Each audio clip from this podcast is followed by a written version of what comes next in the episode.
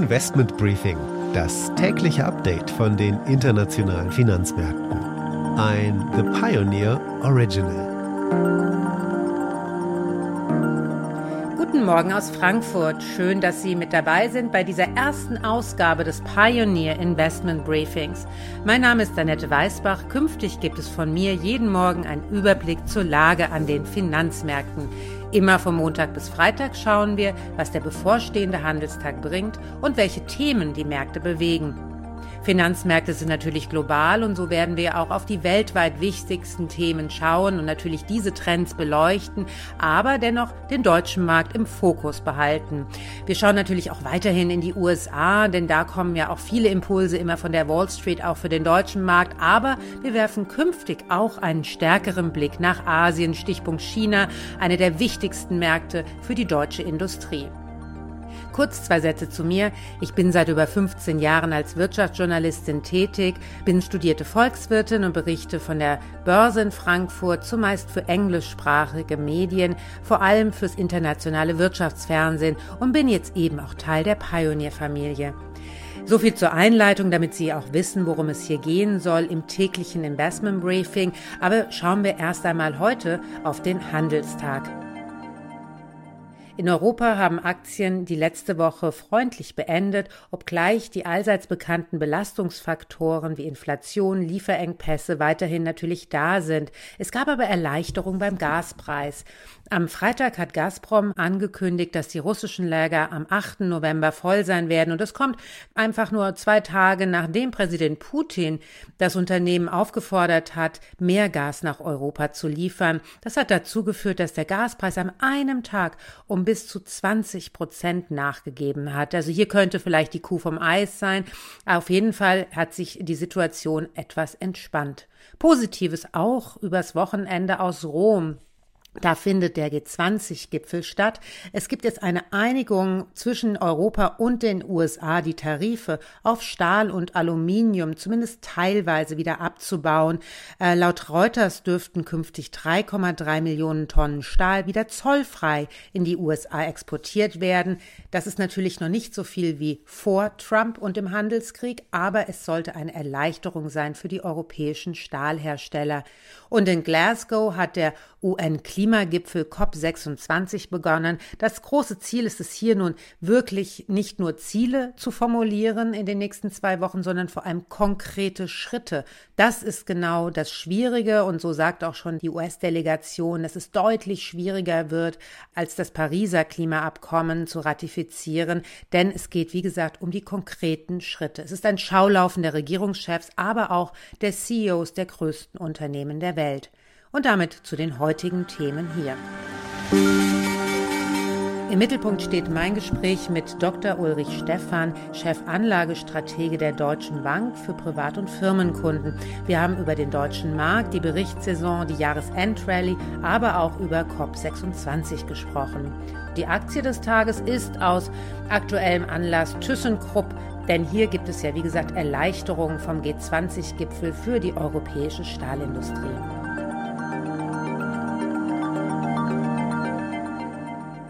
Es ist eine spannende Woche für die Finanzmärkte, denn es ist sozusagen ein super Gipfel der Notenbanken. Es fängt an mit der Royal Bank of Australia, die über die Zinsen und natürlich weitere Schritte gegen die Inflation entscheiden wird. Dann haben wir am Mittwoch die Federal Reserve, die ebenso höchstwahrscheinlich über ein Ende ihres Anleihekaufprogramms entscheiden wird, sozusagen Tapering anfangen wird. Und die Bank of England könnte sogar an diesem Donnerstag die Zinsen erhöhen, denn in äh, Großbritannien hat man große Sorge, dass die Inflation nicht nur temporär ist, sondern sich manifestieren könnte.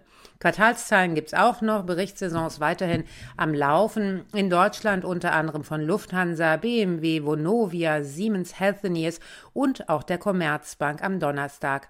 In den USA gibt es Neuigkeiten zum letzten Quartal von T-Mobile US, aber auch Pfizer und Moderna und Qualcomm werden Zahlen vorlegen. Soweit zu einem Überblick über die wichtigsten Termine in der kommenden Woche. Jetzt wollen wir erstmal reinhören in das Gespräch mit Dr. Ulrich Stephan, dem Chief Investment Officer bei der Deutschen Bank für Privat- und Firmenkunden. Schönen guten Morgen, Herr Stephan. Ich würde erstmal gerne auf den DAX schauen. Wir sehen ja hier Stände, die relativ nah an den Rekordständen der letzten Monate sind, aber dennoch immer so ein bisschen ein verhaltenes, naja, Antesten der Höchststände. Was denken Sie denn müsste passieren, um diese Höchststände im Grunde genommen zu übertreffen? Also im Moment denke ich ehrlich gesagt ein wenig andersrum. Ich bin erstaunt, äh, dass wir immer wieder neue Höchststände erreichen, denn wir haben ja doch eine deutliche Verlangsamung des Wachstums. Auch die Gewinndynamik der Unternehmen lässt ein Stück nach. Vor dem Hintergrund ist es, glaube ich, schon erstaunlich, wie stabil der Markt ist, wie auch verhältnismäßig gering die Volatilitäten sind, gemessen eben am VDAX oder auch am WIX in den Vereinigten Staaten. Sie haben die Berichtssaison gerade angesprochen, aber gerade bei der Berichtssaison sieht man ja auch deutliche Bremsspuren, Stichwort Lieferengpässe. Denken Sie, das ist so ein One-Off jetzt im dritten Quartal oder ist das etwas, was uns eher länger noch begleiten wird? Also wir ähm, haben im September deutlich äh, stärkere Einbußen bei den Margen erwartet aufgrund der Lieferengpässe, überhaupt Lieferketten, der Energiepreise, der Rohstoffpreise, äh, der Löhne, die ja auch steigen. Ich glaube nicht, dass das ganz schnell erledigt sein wird. Wir werden da doch einige Zeit für brauchen. Auch die Europäische Zentralbank hat ja eingeräumt, dass es wohl etwas länger dauern wird mit der äh, etwas höheren Inflation. Also insofern wird uns das schon noch ins nächste Jahr begleiten. Aber unterm Strich haben, wie gesagt, die Unternehmen immer noch gut berichtet. Äh, die Frage ist, und da haben wir ja auch erste Hinweise in Amerika gesehen, wie sehr sich das dann nochmal ins vierte Quartal hineinfrisst und ob dann dort äh, möglicherweise die Ergebnisse tatsächlich schlechter werden. Was bedeutet das Ihrer Meinung nach für die Aktienkurse, gerade von ja auch deutschen Unternehmen, die ja sehr exportabhängig sind, sehr abhängig von den globalen Lieferketten? Ja, interessanterweise ist es ja so, dass der Welthandel weiter wächst. Äh, die WTO hat hier um die 10 Prozent Wachstum für dieses Jahr in Erwartung gestellt. Äh, auch im nächsten Jahr soll der Welthandel weiter wachsen. Also das ist doch erstaunlich äh, robust in den Wertschöpfungsketten liegt es eben manchmal an Kleinigkeiten. Ich habe äh, zum Beispiel bei der Welthandelsorganisation gelesen, äh, dass ein Vakzin, also ein, ein Impfstoff, 280 Komponenten hat äh, aus 19 Ländern äh, etc. Und da braucht ja nur einer zu fehlen und schon äh, kann man äh, das Produkt nicht mehr herstellen. Insofern sind es eben oft Kleinigkeiten, an denen es hängt. Der Welthandel insgesamt läuft. Die Maschinenbauer beispielsweise, die Deutschen, sind auch bisher sehr gut durchs Jahr gekommen. Die Automobile haben sicherlich aufgrund der Chip-Problematik äh, einige äh, Defizite. Man wird sehen, wie sich das, wie gesagt, weiterentwickelt. Ich äh, glaube, dass es eine Entspannung geben wird, aber eben leider nicht ganz kurzfristig. Glauben Sie an eine Jahresendrallye? Ich bin da ein bisschen skeptisch, ob das tatsächlich gelingen wird. Äh, es gibt jetzt doch einige Unternehmen, die stärker auf die Inputpreise und auf die Lieferketten hinweisen. Wir haben äh, ein etwas schwächeres Wachstum. Die Wachstumserwartungen für das Gesamtjahr sind zurückgenommen worden, jetzt gerade wegen eben des zweiten Halbjahres und auch des vierten Quartals dann nochmal. Wir haben Notenbanken, die äh, zumindest mal lauter darüber nachdenken, etwas restriktiver äh, zu werden, ähm, eigentlich rund um den äh, Globus. Da ist die Europäische Zentralbank ja fast äh, schon die Ausnahme, obwohl sie ja auch gesagt hat, sie hätten über Inflation, Inflation und Inflation diskutiert. Aber sie hat eben gesagt, eine Zinserhöhung ist noch äh, in, in weiter Ferne und äh, mal gucken, wie man dann mit dem äh, Quantitative Easing umgeht. Also ich bin da noch nicht total von überzeugt, dass wir da noch eine weitere Schippe drauflegen können Richtung Jahresende. Ähm, lassen Sie uns zu dem Thema Green Investment gerade noch ein bisschen sprechen, gerade vor dem Hintergrund, dass ja COP beginnt in Glasgow. Was erhoffen Sie sich oder erwarten Sie sich von diesem Meeting in Glasgow, auch für die Märkte? Ja, ich bin nicht sicher, ob wir wirklich weitere Ziele brauchen oder Verschärfung der Ziele. Ich glaube, wir brauchen endlich Maßnahmen. Ich glaube, wir haben kein Erkenntnisproblem, wir haben ein Umsetzungsproblem. Wir wissen ja im Grunde, was wir für die Energie Wende tun müssen. Wir machen es nur nicht.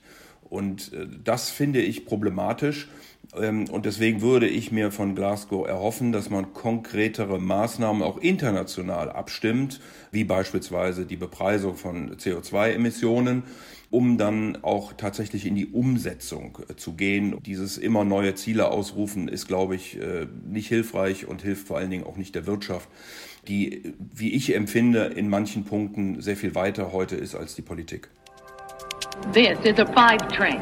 The next stop is Wall Street. Nun, jetzt ist es Zeit, einen kurzen Blick auf die Wall Street zu werfen, denn in den USA haben die Aktien wirklich den besten Monat des Jahres gehabt und das trotz Lieferproblemen und auch enttäuschenden Zahlen von Giganten wie Apple und auch Amazon.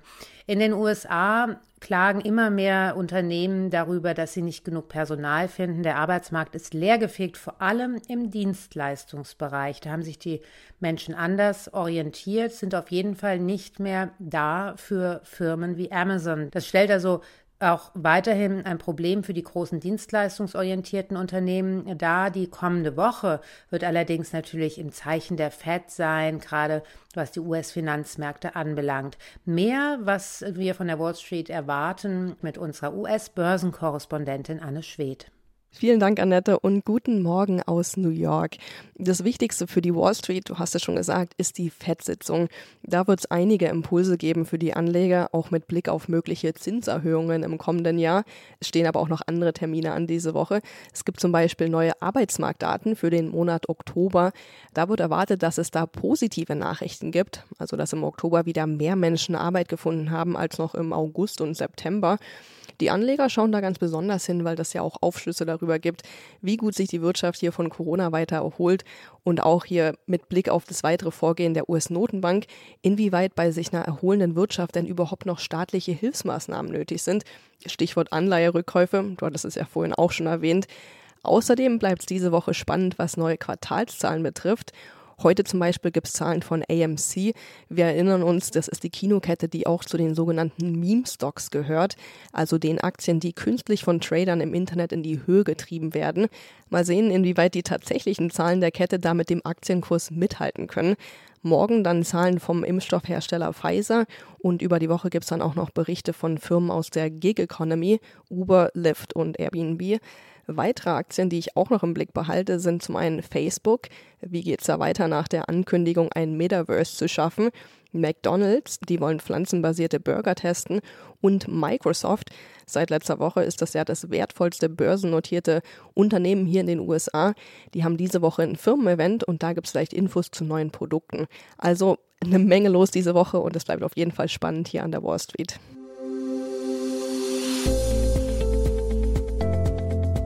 Wie schon vorhin einmal kurz angesprochen, gibt es auch positive Nachrichten, was die Beziehungen zwischen Europa und den USA anbelangt.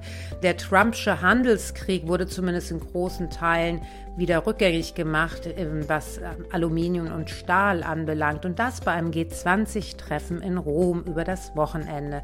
Das heißt also, dass für zumindest einen großen Teil von Stahlexporten bis zu 3,3 Millionen Tonnen wieder keine Zölle gelten sollen für den Export in die Vereinigten Staaten. Das ist natürlich eine positive Nachricht auch für die deutschen Stahlunternehmen. Für die deutsche Stahlindustrie sind nämlich die USA der wichtigste Exportmarkt außerhalb der EU. Es ist zwar nur ein Anteil von 4 Prozent an den gesamten deutschen Stahlexporten, die in die USA gehen, aber es ist dennoch ein Batzen Geld für die Unternehmen.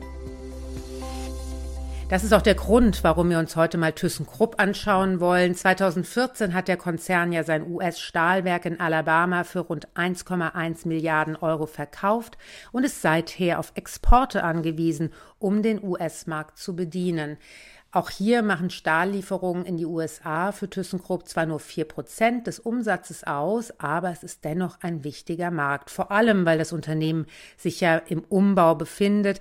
Gerade am letzten Freitag haben mehrere tausend Stahlkocher in Duisburg für den Erhalt ihrer Arbeitsplätze demonstriert. Sie fordern Hilfen der neuen Bundesregierung für die Transformation des Konzerns hin zu grünem Stahl. Denn das wird sehr, sehr viel Geld kosten und ThyssenKrupp wird das wohl nicht alleine hinbekommen. Grüner Stahl wird die Zukunft sein und das hofft man natürlich in Duisburg und bei ThyssenKrupp, aber es ist noch ein weiter Weg dahin. Die Aktie hat in den letzten drei Monaten knapp acht Prozent zugewonnen und liegt damit deutlich besser im Rennen als der DAX insgesamt. Der konnte nur ein Prozent zugewinnen und auch die Analysten sind relativ bullisch. Es gibt 17 Analysten, die das Unternehmen momentan bewerten. Zwölf davon raten zum Kaufen und vier weitere zum Halten und nur ein einziger zum Verkaufen. Es ist also kleine Wette auf die Zukunft. Die Beilegung des Handelskrieges mit den USA dürfte aber zumindest das Sentiment unterstützen. Investment Briefing, das tägliche Update von den internationalen Finanzmärkten. Damit war es das für heute. Ich hoffe, Sie sind morgen wieder dabei. Wir schauen morgen en Detail auf die Notenbanken, was die Fed wohl entscheiden wird, was die Bank of England entscheiden wird, aber auch was die Royal Bank of Australia als nächste Schritte vorhat.